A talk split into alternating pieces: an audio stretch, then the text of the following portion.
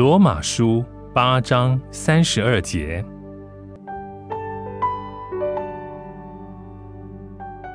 神既不爱惜自己的儿子，为我们众人舍了，岂不也把万物和他一同白白的赐给我们吗？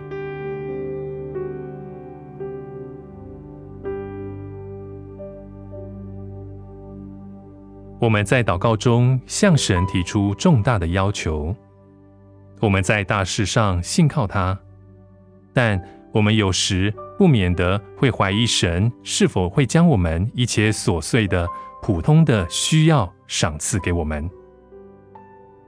按着神的话来看，存有这样的态度是毫无理由的。神将他的独生子赐给我们。这就是神爱我们最伟大、最肯定的证明。他并没有保留这伟大的恩赐，也不考虑我们配不配得这个恩赐，就为我们赐下他的儿子。既然如此，神怎么会吝惜那一些较小的、其次的恩赐，而不赐给我们呢？如果是与我们有益的，他一定会赐给我们的。因为经文说：“岂不也把万物和他一同白白的赐给我们吗？”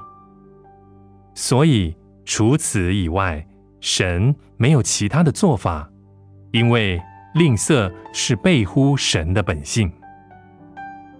请记得，我们是何等的富有，在基督里，我们拥有了一切，我们一无所缺，并且借着基督。我们可以承受一切。